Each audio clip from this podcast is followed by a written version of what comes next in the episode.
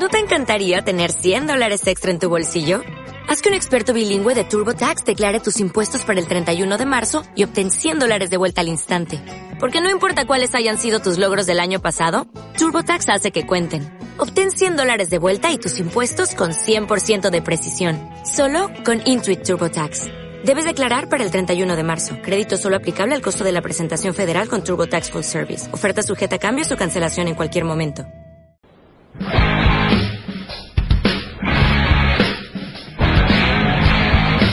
Cuando Dios creó al mundo, dejó a Adán y a Eva y crearon a la humanidad. Región Geek. El otro lado de la manzana.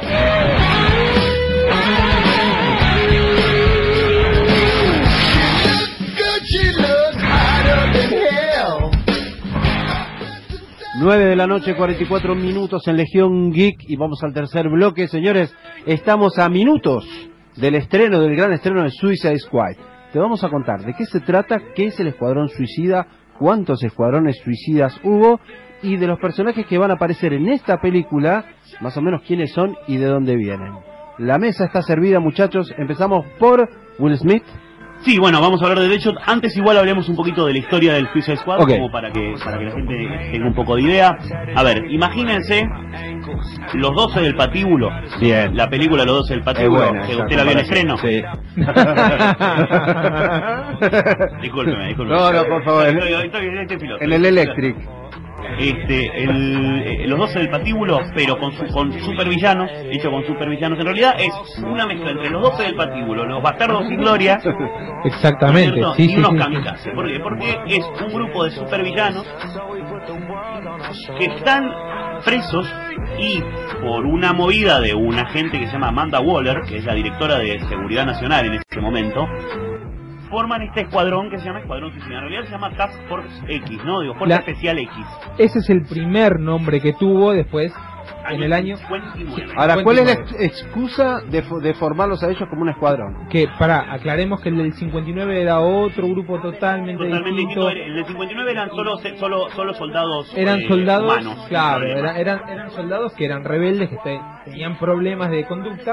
Aclaramos para que la gente no huya de la sintonía. No vamos a spoilear la película porque tampoco la vimos. Así No, que, no, No, no vamos y- a hablar de la película. Y no es nuestra nuestra característica spoilearla. Vamos a hablar de antecedentes para que vos vayas a verla y tengas idea de qué se trata.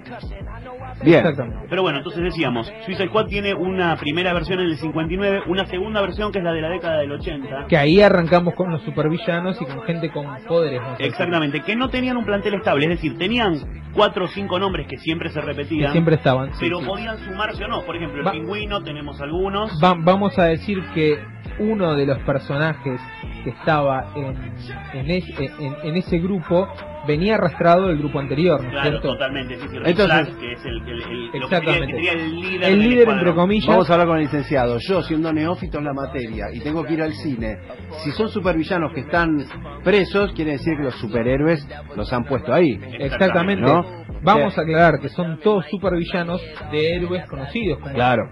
Tenemos mucha referencia, como por ejemplo el Capitán Boomerang, que es un villano de Flash. Y Eso es importante, son villanos de diferentes superhéroes. Además, Exactamente. no pertenecen a un solo superhéroe. Claro. exactamente. Eh, de acuerdo a quién tiene la galería de enemigos más grande, en general siempre son, eh, por ejemplo, no hay enemigos de Superman.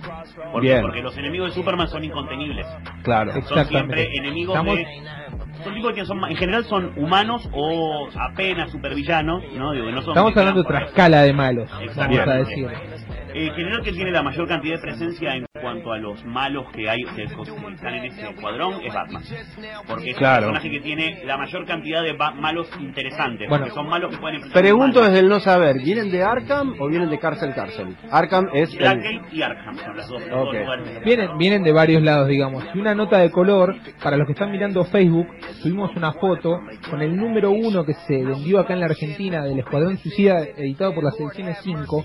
Y en ese número en particular está el pingüino formando parte de, de este grupo. Es China, ¿no? Discúlpeme, digo, eh, eh, en- eh, se, se Sí, meten sí, en sí, China, se ¿no? meten en la China comunista. Estamos, o sea, no, misión en Moscú, ah, discúlpeme, misión en Moscú. Perdón, misión en Aclaramos Moscú. que pertenece a la galería ultra secreta de Legión Geek, que, Editorial 5 con de, de Z. las cinco de España. De España, ok. que obviamente esto está custodiado bajo mil llaves. Mil llaves. Bueno, vamos rápido a hacer un punteo de Por los, favor, los héroes los, perdón, los Suicide Squad, es decir, el Escuadrón Suicida que va a aparecer en el que cine. vamos a tener en el cine. Tenemos para empezar Amanda Waller. Amanda Waller Aclaremos que, como dijimos en el programa pasado, este grupo es un reboot Este de, iba a decir. eh, es un reboot del, del nuevo del DC. escuadrón, claro, del, no del es el de los 80. Cuando decimos reboot, decimos un reinicio, una Exacto. reimaginación del, del equipo. Perfecto. Bueno, decíamos, Amanda el muro Waller, o The Wall Waller, ¿no? Amanda Waller.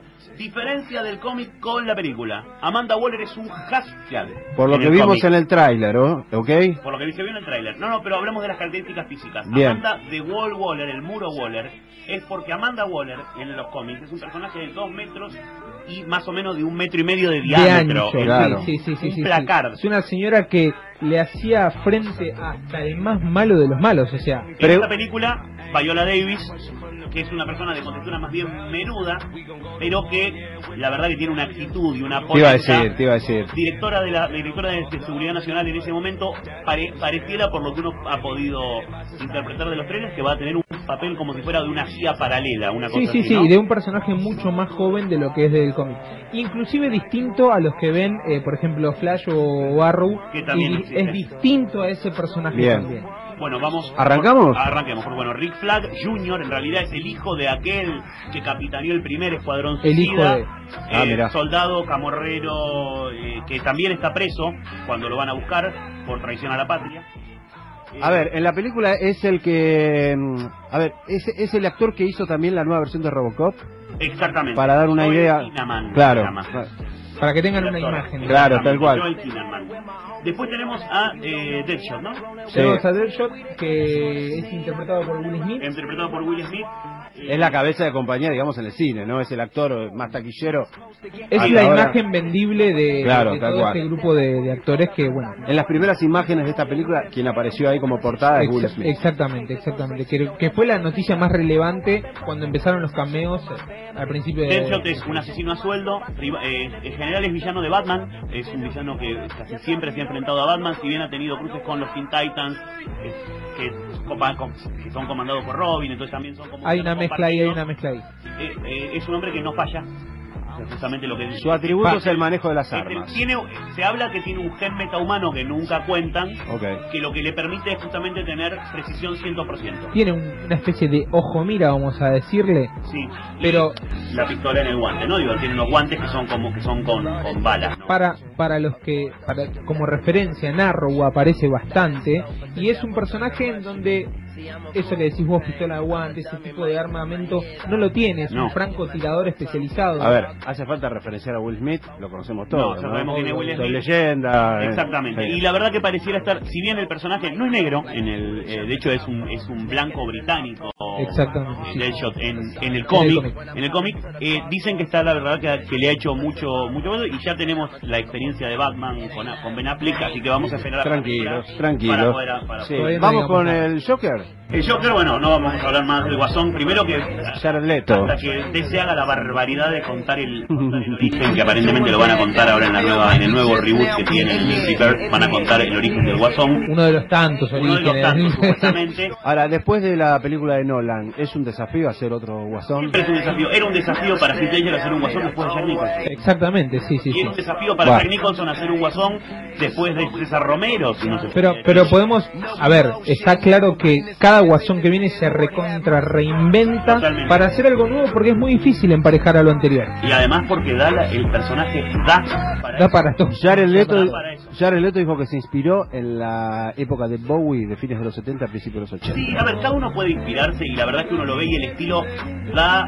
la verdad es que es un, es un guasón que mete miedo en el estilo, ¿no? Sí, sí. Estilo. pa- Tatuado, eh, es los un- es un fueron una, me parecieron Igual- una, una gran adición para el, para, Yo- el, para el tipo de personaje, ¿no? Yo no quiero ser malo, pero las malas lenguas dicen que Jared Leto hace de Johnny D haciendo del Haciendo guasón. y puede ser. Acertada la carcajada, a mí me gustó. Vamos a ver, vamos Me a ver qué gustó. pasa. Uno no- por el trailer no puede, uno no puede orga- eh, Vamos a analizar ver, mucho. vamos a ver. Después- Margot Robbie, el personaje que en realidad termina motorizando toda esta película, porque la verdad es lo que pasa es que no se animaron a hacer una película de Harley Quinn. Y Porque yo creo que en algún futuro se va a hacer. no, no, ahora se va a hacer, está ahora confirmado le que se va a hacer. se va a hacer estamos- Harley Quinn, bueno, Harley Quinn, Harleen Quinzel, eh, psicóloga de Arkham, mucho villano de Batman, por eso además va a ser Batman un cameo en la película. Claro. ¿no? También. Aclaremos que este es uno de los personajes más nuevos del universo Quizás el, DC de el- todo. el universo más, el, el personaje más nuevo desde el punto de vista de, de su origen además, porque el año en la televisión. Exactamente, ¿eh? empezó empezó en Batman la serie animada en el año 94 más o menos. 94, sí. En el año 94 y bueno, fue el primer personaje que de una serie animada pasó al cómic. Exactamente. Recordemos que la actriz es la misma, sería la mujer de En el Lobo de Wall Street. Exactamente, Eh, sí, sí, sí, sí. Es esa actriz, la rubia, bien, de sí, muy hermosísima. bonita. La verdad es que pareciera en el que ha capturado la esencia del personaje. Y tener y tenés que saltar de un personaje como el del lobo de Wall, eh, Wall de Wall Street a de repente es- esta imagen de Y te, locura. te tiro otra, otra, nada que ver. Es la Jane del nuevo Tarzán. Eh, Ah, mira. Mirá, Ah, mira. sea, va de un Mucho, lugar al otro. sí. mucho, mucho trabajo. Pero bueno, eh, para, para ir cerrando, porque la verdad que nos, se nos comido Yo, el yo programa. quiero cerrar con uno, yo quiero cerrar con uno que para mí es un personaje importante, el Capitán Boomerang, que Bien. villano de, de Flash, eh, hay que ver cómo está en esta eh, en esta película, de repente uno dice, eh, es un tipo que tira Boomerang. No, la verdad No, que no. es un personaje jodido, es un personaje que siempre mete púa y yo creo que puede puede funcionar. ¿Nos falta la bruja? Enchantress, Blanca- sí. eh, personaje que tiene 1500 años en realidad, o sea, es, es muy profundo. Diríamos, por ahí podemos hablar más del programa que viene. Cuando tenemos la película. después de ver la película En el cómic poder- era literalmente una bruja con sombrero puntiagudo sí, y sí, todo. Sí, sí, de hecho está, de hecho es la pareja de Etrigan. Y el lagarto. Y el lagarto, no nos olvidemos. Croc, que para mi gusto Waylon, Je- Waylon Jennings es el nombre de, perso- de, de- de pila del, del personaje, eh, o de Winger, creo que se llama el, el actor que lo va a hacer. Eh, es interesante ver a ver cómo lo representan, porque en realidad Killer Croc en, en los cómics mide 4 metros. Es un jacial. Willow Jones.